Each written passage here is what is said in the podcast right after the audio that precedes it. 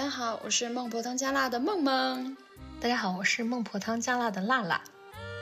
今天想要跟梦梦做这一期节目，是关于怎么保持阳光美好的心态，形成正向循环。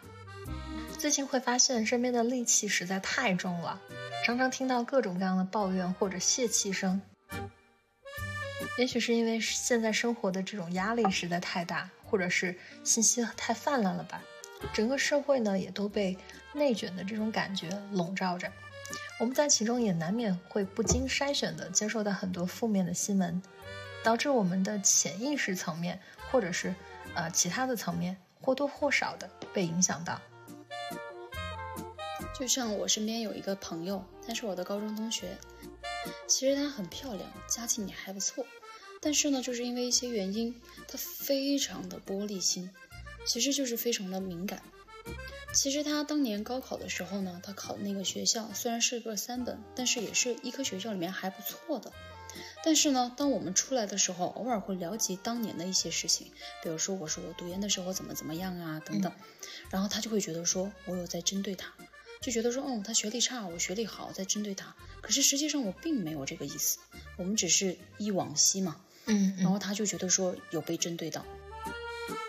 嗯，然后另外一个情况就是，我们其实原来是三个好朋友，嗯，那你知道三个人一起出来，那肯定会有两个人可能，比如说那个点啊梗啊特别一致的时候，你可能就会两个人联系就会比较紧密一点，嗯。那我们三个朋友里面有两个，就是我跟另外一个女孩，我们都是那种大大咧咧的那种，所以接梗、抛梗、笑啊什么的都会比较夸张，比较 drama 一点。嗯，然后落在这个朋友的眼里面，他就觉得说，哦，你们两个这么好，叫我出来干嘛？那是叫我来看你们两个那么好的吗？是秀恩爱给我看的吗？我们就觉得就啊，就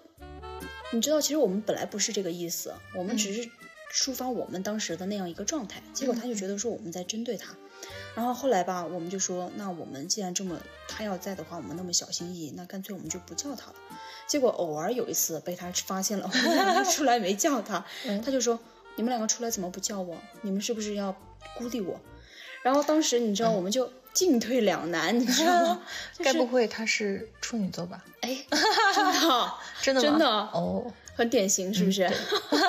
真的就就搞得我们，你知道就怎么说呢？我们。就搞得就是我们叫他也不是，不叫他也不是。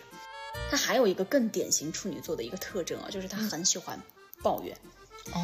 然后比如说他经常半夜给我们打电话，然后问我们，就是跟我们抱怨他身边发生的 A 事怎么怎么样，B 事怎么怎么样，C 事怎么怎么样。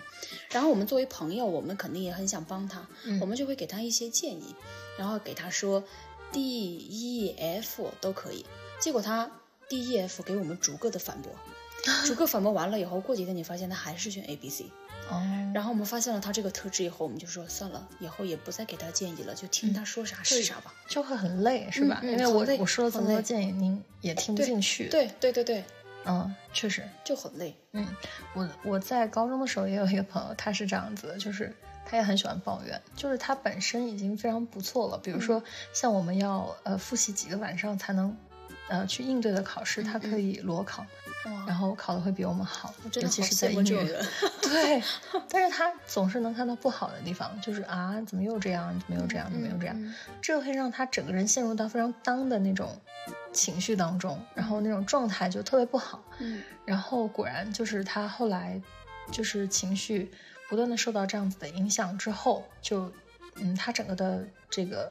走向也是越来越低，就是成绩确实越。也在抱怨声当中越来越差，嗯然后最后也没有说有一个特别好的一个呃结果。这其实是在我最开始没有预料到的，因为我是觉得他是一个优秀的人。嗯嗯嗯，对，这个就真的是没有想到。哎，我发现你看是不是我们比较乐观，他们比较。就是能量比较富一点，是不是？我们总爱看到别人身上好的一些点，包括我们自己身上，我们也总爱会去。我觉得是啊，就是比如说发生了一件事情，我总能够想到就是一些非常 积极的一面。对，就是积极的一面来鼓舞自己。嗯嗯。不然的话，我觉得人生这么难，这么长，怎么走下去？对啊，总是关注到负面的那个方面，就真的就是就很糟糕。最近看到有一个电影，不知道你有没有去看那个嗯《精灵旅馆四》？没有，没有啊，嗯它里面有一个细节，其实讲到的就是态度的一个问题。嗯他这个男主角或者说是女主角的爸爸，他是一个吸血鬼，他为了保护他的女儿，修建了一个精灵的一个女舍，他就不希望他的女儿受到一些别人的一些伤害，就可以理解。然后结果后来他的女儿呢，跟一个凡人相爱了。就跟七仙女跟董永的故事一样，嗯然后呢，他就总是觉得这个凡人又不会魔法，又笨头笨笨脑的，就很没办法照顾他女儿，就总是把事情搞得一团糟。嗯，可是后来当他们两个人独自陷入一个困境的时候，这个吸血鬼就一直在抱怨，而他的这个女婿特别的乐观，就就特别像像一个小孩一样，特别开心。然后他们一起坐在那儿烤那个棉花糖，烤焦了。然后这个吸血鬼大人他就说：“天哪，又烤焦了！”正准备把它要扔掉的时候，嗯他女婿接过来就把这个棉花糖就拉开，他就说：“你为什么只看到外面它烤焦的这个表面，而不会去关注它内心特别柔软、特别甜美的这个部分呢？”嗯不信你尝一尝。哇哦，然后他老岳父拿过去尝了以后，就突然就意识到了，其实他的女婿也是这样的。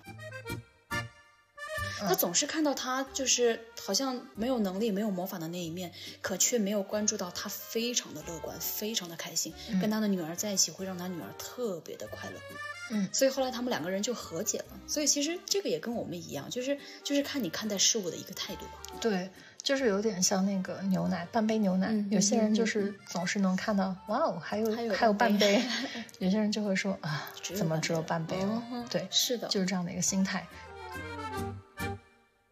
态度不一样，我是觉得直接就可以转变不一样的一个状态。对，那我身边还有一个朋友，其实他是一个私立医院的一个医生，他本身也是一个研究生的学历，所以大家都会觉得说他医生嘛，社会地位他很高，而且私立医院呢又比公立医院相对来说比较自由一点。可是他也是一天都在抱怨，觉得工作辛苦啊，患者又很麻烦，加班又伤身体，劳命伤财的，又觉得自己的专业又选错了，想转行。可是呢，他又没有任何的实际行动，嗯，所以这个也是他抱怨的一个来源。对对对他看不惯现状，但是他又不改变。对啊，我觉得总是有这样的嗯很多很多这样的对啊，对啊。就是我是觉得说啊，比如说你看不惯，你要么就是你努力去改变。如果说你不想改变的话，那你就学会接受你现在的一个状态，对吧？不然你这样卡在来回之间，你自己也拧巴。对，就是就有点像现在女生，她们有一部分人她其实是没有 body shame 的，嗯哼，嗯哼，对，但是有有一部分人她们就是有 body shame，对，呃，那有 body shame，那我就是觉得要去做一些改变运动，要去改变，要去少吃，整容，对吧？对对对对，其实我觉得只要你是往美好那一面去、去变，然后你只要让自己开心了对就可以。对。对，我是觉得说，要么啊，你觉得运动难，你不想整容，觉得说伤身体；要么你就学会接受你自己，我胖胖的也很可爱啊，嗯或者说我鼻子塌一点也很可爱啊，眼睛小一点也有自己的味道。是，啊，对，就是有很多外国朋友，他们也是就是、嗯就是对自己的身材没有任何的顾忌，对对对对，很接受自己跳的也非常的自由，对吧，？所以你就觉得他们就很自信，就骨子里面散发出来的那种自信。是的，嗯，在怎么变积极的这上面，我可能有一些经验，比如说在以前的时候。看了一些书啊，或者是一些漫画，以前兔斯基那个特别的火，我就特别记得他说，你身边的朋友和环境是在打磨你的。嗯嗯、就是你，如果你是在一个呃不断的抱怨声当中长大的这样子一个情况的话，很有可能你就是一个非常多负能量的人，你可能也会看到了一些不好。那么我会进行的自我调整就是我，呃，我会觉得就是如果说这个人一直在抱怨，一直讲一些不好的东西，或者是很负能量的东西的时候，我会选择就是退出彼此的这段关系。对，这个小的时候就会想到说自己是不是很 selfish，但是其实可能这并不是一种很自私的行为，只是说我可能早早的就看到了我们嗯在、这呃这个人生观、价值观上面的不一致吧，嗯觉得可能就杀伐果断的 就结束了这这段关系。就不要再浪费彼此的时间。是的，就所以我就把那个医生也删掉了。是，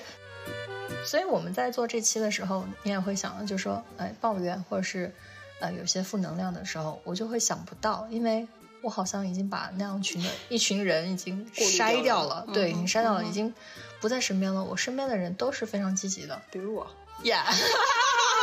当然还有好多，嗯、就是都非常积极。我在遇到什么事情的时候跟他们说，他们总是能够看到好的一面，嗯然后这样子就是嗯其实是可以互相支持着，不断的向上的。对我觉得这个状态就非对常好。对，这个真的很重要。嗯。所以我觉得，其实除了筛选出来这一系列的人之外，其实你也会被他受到一些影响，就是心态上会有一些调整吧。我觉得我的心态比较正一点的方面是来自于我的妈妈，就是她是一个特别积极的一个人，哦确实又是个双子座。我记得当年的时候是有一次我口红找不到了，嗯然后花了一个早上，就是在全家啊、包啊各个地方去翻找，然后找不到的话，就心情就特别的暴躁嘛，就动不动的就开始就发火。我妈问我一个什么事儿，我就突然就转嫁到她的身上，然后我妈就问我怎么了，我说我的口红找不到了，我妈就说那我给你重新买一个吧。我想着当时其实我都已经工作了，也不口红也没有多大回事，我说不用不用，我自己有钱我自己买。结果我妈就抛出了她真正的目的，嗯她就说那既然你自己都能用钱买的，那你干嘛花一个早上的时间在这里抱怨呢？嗯我一想也是啊，我就想到我妈妈其实一直给我想的灌输的一个想法，就是能用钱办到的事儿，它都不是事儿，嗯，因为身体才是最重要的。确确实哇，堪称教育典范。是的，我觉得除了这样子一些可以让自己呃变得更美好的一些方式以外，还有一个很重要的就是要呃去找到生命当中的一些小确幸。然后我觉得这些小确幸是可以支持你在混沌的生活当中变得更好、更积极、更阳光的一些方式。是的，嗯，譬如说我自己是非常喜欢写手账，嗯啊，拼拼贴贴，然后写写画画，嗯，然后在其他人看来就是觉得是浪费时间，嗯那一个小时怎么就拼拼贴贴的？但是那一个小时是足以治愈我一整周的一个时间段。然后我还有一个呃，我非常喜欢的一个老师，嗯，他我我在我去到他家的时候，我发现他。呃，有一整柜自己拼好的乐高，大大小小的都有，而且有一些还能亮灯，就是非常的，就是去到看到他那个柜子，我相信他自己本身回到家去看到柜子也是非常的治愈的一个、好一个感觉。哦。对，就是他们会有自己的这样的一些嗯小确幸，嗯然后还有一些人他会收集电影票，就看完电影的之后对他会把它收集在那个就是那种袋子里面，嗯，然后之后又拿出来翻找啊，又拿来看，也是一种回忆。对，也是一种非常让自己开心的一种时刻吧。但是我会觉得说，其实想像这样子的一个小确幸，就是大家不要觉得说，好像只能用钱嗯才去买到的。比如说，你看做手账需要买那些工具啊，乐高你要花钱去买呀，嗯电影票你要花钱去看呀，等等。对对对我是觉得其实小确幸他不在乎说你是不是用钱去买到的，嗯你也可以通过一些不花钱的方式啊，比如说听一段音乐，让自己安安静静的在雨中待一会儿，或者说出去爬爬山、走走路，去看看人，哪怕你就坐在街边去看一看不同的人往你面前路过的时候那一系列的状态，我觉得其实都是一种方式。嗯所以不一定说要靠钱，而是说你要有一个方式，并且你以一贯之。我另外就还有一个医生朋友，我没有删掉的，他也是一个三甲医院的一个医生，而且在湖南。嗯然后呢，他就是也是压力非常大，但是他每个周末天气好的时候，他都会去爬山。嗯爬山的过程当中，就是又挥汗如雨，又能宣泄他的压力。爬完了之后，他又回来，又开开心心面对他一周的紧张的工作。嗯我觉得就很棒。哦，觉得真的很棒哎，对啊很不错，就很积极，很正能量。对对，真的。就我发现，有时候总结下来，就是我遇到的大多数我喜欢欢的很厉害的男生女生，他们其实都有个共性，就是又乐观又开朗。